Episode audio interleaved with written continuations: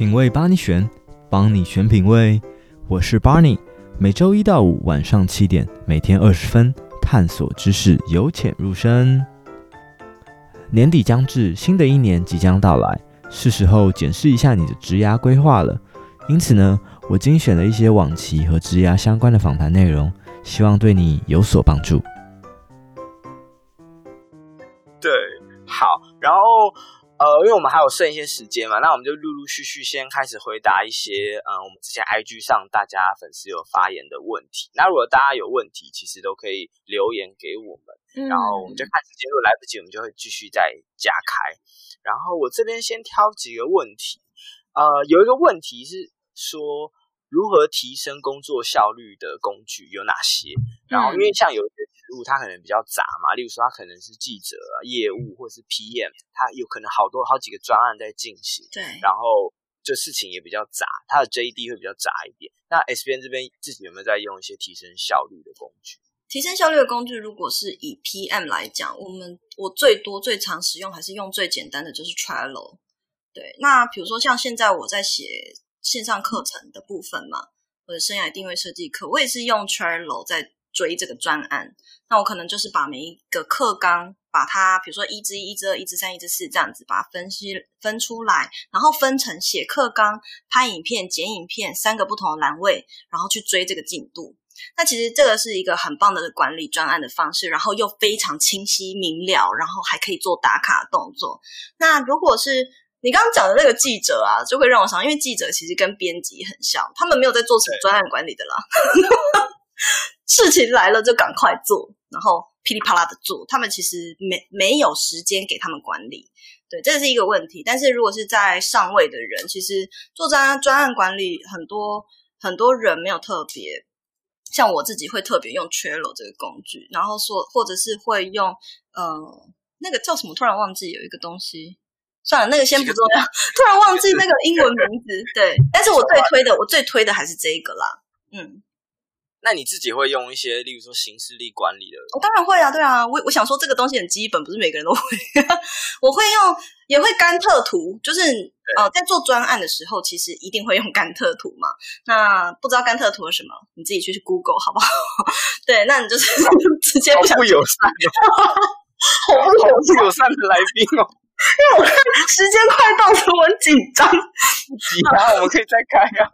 好，好吧。甘特图呢，就是你要把时间轴拉出来，然后你把你的呃每个专案的每个步骤，把它拉出时间的条码，对不对？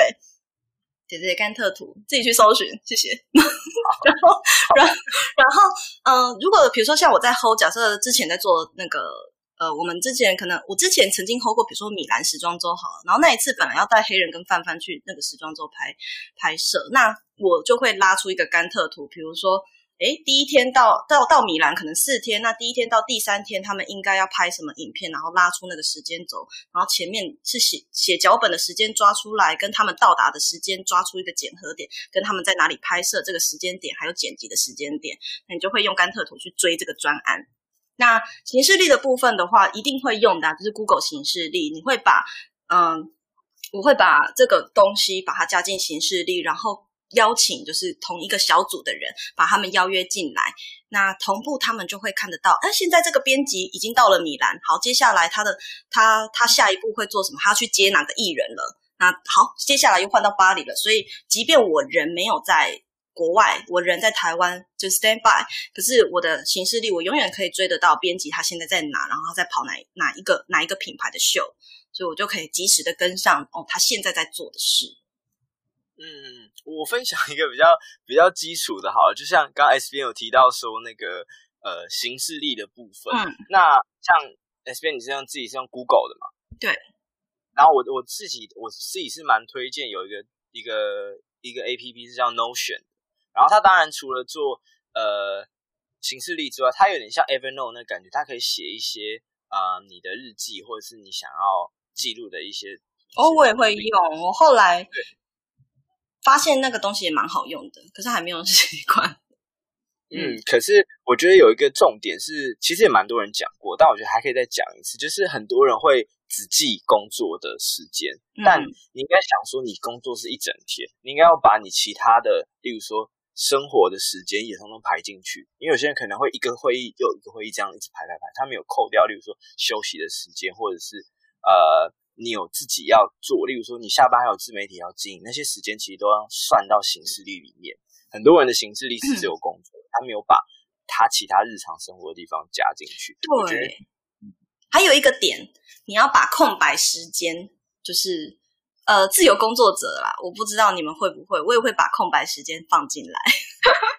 就是我会把，比如说，比如说早上我安排，假设我今天早上也有一个访谈，然后后来八点跟八点有个访谈，然后我就会拉出说，哎，我就会在我的 to do list 写几点到几点是我的空白时间，然后要做什么事情，我就知道说这个地这个时候这个零碎时间我可以用来做一些小事情，或是去吃个饭，或是干嘛的。对，我会我也会特别把空白时间规划，呃，可能是预留，或者是规划，或者是说。哎，事后才知道有这个空白时间，可是特别把它标示出来。我觉得有时候就是不要排到太忙，我觉得其实有时候排到你的那个能力的七成，其实就差不多了。因为你有时候还要扣掉，例如说呃休息的时间，或者是有时候会不可控力的因素。嗯。然后我觉得大家有时候常常时间管理来不及的原因，就是他抓的时间不够紧，或者是说他抓的时间太短了。例如说，你可能剪一个影片，那你在还不是很了解 SOP 的状况，你可能说剪影片大概一个小时就够吧。可是你会发现说，你剪完要三个小时，对，就会建议大家在做专案或者在做事情的时候，你把你理想的时间写下来，跟实际的时间写下来，你去做一个对照。那你后续在追踪你所需要花的时间的时候，就会变得比较精准，对，你比较知道一周可以利用的时间还剩下多少。嗯，尤其是在当 PM 的时候，你规划的不是只有你一个人的。事情嘛，你必须要把你团队他们做事情的时间算进去。那也呃，不熟悉当 PM 的人，你可能因为你不是那么了解每个人的工作岗位，他们做的事情。呃，我们那时候因为公司很大，所以我们还要配合。比如说，我光是要出一支片，比如说我今天假设跟理科太太拍片好了，那我可能还要。我要去考量到这个场地可以租多长的时间，然后我要去考量到摄影师他来可以来多久，结束之后他花多少时间去剪片，我必须要想好这些事情去做整合，所以变成说我可能还要去呃非常的深直接的去问剪片剪接师你要多少时间，因为他一定有他自己的行事历安排嘛，可是你不可能看得到每个人的啊，对，这时候自己是你要去考量的点，你不能是只考虑自己的部分，身为一个 PM 你要考量到整个团队。好，那因为我们刚刚提到专案管理的部分嘛，有一个粉丝问的问题，我觉得我们也可以接着回答，就是他在问说，诶，职场专案的管理之道，还有说带领团队协调的经验分享。那我觉得这部分其实 S 边应该有蛮多东西可以分享，尤其是你之前在国外工作的时候，应该有蛮多呃跟海外团队或者是说不同国籍的人工作共事的。这就是最困难的，因为你要去思考到对方的文化啊，跟你上差异，他然后不同的文化就有不同的沟通方式嘛。其实我觉得，不管是在呃专案管理，或者是带领团队，你身为在嗯在是一个主管的时候，其实善于沟通跟倾听这个特质还蛮重要的。那因为为什么呢？因为当你不知道要沟通倾听的时候，你只是会按照你脑袋的声音里面，然后去做事情。可是有时候你的判断可能会是错误的。那你很，你一个人错，你是整个团，你是整个团队都毁掉。所以呢，你一定要很懂得倾听。那当然，我也有遇过，就是遇过就是不懂得倾听的主管。那常常就是可能我明明跟他讲怎样做应该调整会比较好，或者是说，诶，怎么样做可以变得更好，结果最后他自己做错了，然后和整个团队的人都被骂，那他就是那个老鼠屎。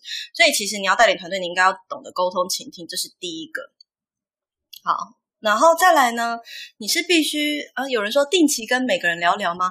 这个是在国外的主管会做的事情哦。我以前在西班牙的 Mango 工作的时候，我印象好深刻，就是嗯、他会就是老呃，我的主管其实就是那家店的店长。那那个店长呢，他每个礼拜都会轮流跟每个不同的员工聊聊。可是你在台湾，你们是不是听到聊聊这件事情都会觉得很可怕？他跟我聊什么？到底要聊什么？这样子。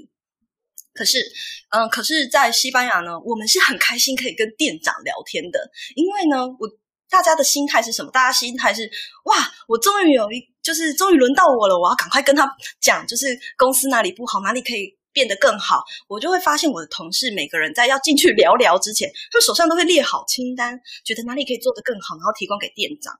然后，而且店长也非常的乐意接受大家的意见。所以，其实这个就是他文化上的差异。台湾的主管太不懂得沟通倾听，那这也是我从他们身上学到的东西。所以，其实我是比较会开放倾听的人。那再来是你必须要，第二个就是你必须要了解每个人的特质。那所谓每个人的特质，就比如说，像是我知道这个人，他刚刚讲的嘛，刚上一个直播讲到，可能他不善于社交，那你就不要逼他出门呐、啊。他可能，那你就要找到他的特质，他可能很善于整理数据，他很善于整理归纳这件事情，那你就要让他去做他擅长的事。那另外一个是，他可能很呃善于去交际，可是也许他可以去呃，他可以去跟。他可以去当业务去沟通，可是可能不适合，可是他可能不适合绑在办公室里。你要适才适用，你要了解每个人的特质，把他们放在对的位置，你才能够把效益极大化，把让整个团队工作更快、更加顺畅。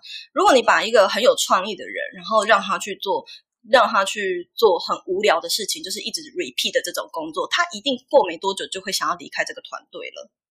然后，或者是说，一个有创意的人，他也不会想要一直被绑住。那有创意的人，你一直叫他说，你就是要这样做，你就是要这样做，我要什么就是要什么，哎，我要这个颜色就是要那个颜色。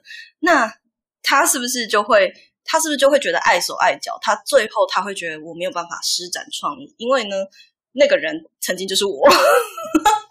对啊，开始抱怨，对。那所以这就是每个人的特质，像我的特质就是，呃，很需要有一个可以，嗯，让我大展身手的地方，或者是我很喜欢跟人家社交聊天。那你让我去跟别人沟通，我一定都可以很成功的说服对方。这就是适才适用。以下开放冠老板加入，请进，欢迎进来被我骂，谢谢。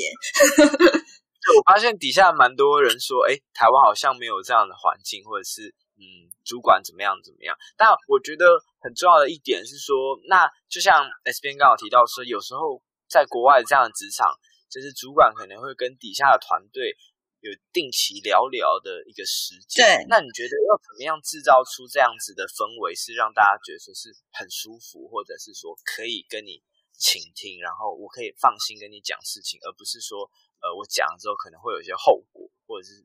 一些被批斗的状况，就是大家都怕被宰，是不是？对啊，因为我觉得这就是前面要做起，就是你你从平常的相处就要做起，不是说我平常就是跟你保持距离，一副高高在上，然后突然有一天我要约你去吃饭，我们一起去吃饭。谁不会怕啊，对不对？当然就会觉得 这很恐怖啊！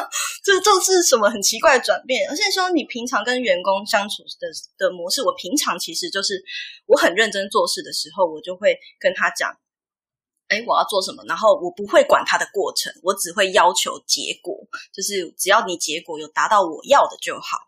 我不会要求你过程一定要怎么做，哎，你你做这件事情，你就是一定要学这套系统，然后你就一定要怎么做，然后你跟这个客人讲讲谈判的时候，你就是要讲这句话。我不会控制他这种事情，反正结果是我要的就好。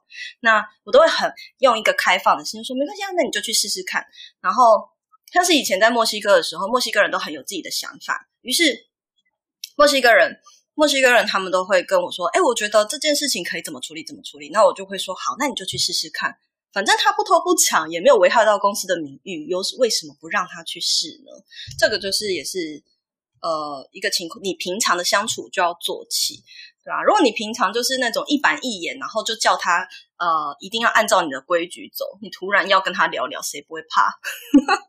对。然后甚至是我以前在公司就是带带领团队的时候，其实甚至是员工很乐意主动来找我聊聊，然后会说那个，而且通常还会因为我是其实我平常很忙，因为我要管很多家连锁店嘛，所以呢，大部分的人会不太。呃，一般来说，正常来说，我预想的是，呃，我的员工可能会因此而惧怕跟我沟通。可是你可能因为平常相处就有做好关系，甚至是每一家店不同的员工，他会越比较倾向于来找我，就是来找我沟通这件，就是沟通他的烦恼，不管是跟人人际相处的方面，或者是工作上遇到的困难，他会很愿意说：“哎，S 编，我想要跟你找一个时间谈谈，可以吗？”但是我那时候其实心理压力很大，所以我后来就都不想要当主管，因为我觉得每次听换我变成听到员工要跟我谈谈，我觉得很害怕，然后有时候甚至是会晚上做噩梦那种。好，大家如果还有一些职涯的问题，或者是自媒体相关的问题，都可以在你问我答的地方留言。嗯、如果你喜欢今天的内容，欢迎追踪订阅，在苹果 Podcast 五星评论，让我们一起养成品味，面对人生更加从容应对。拜拜。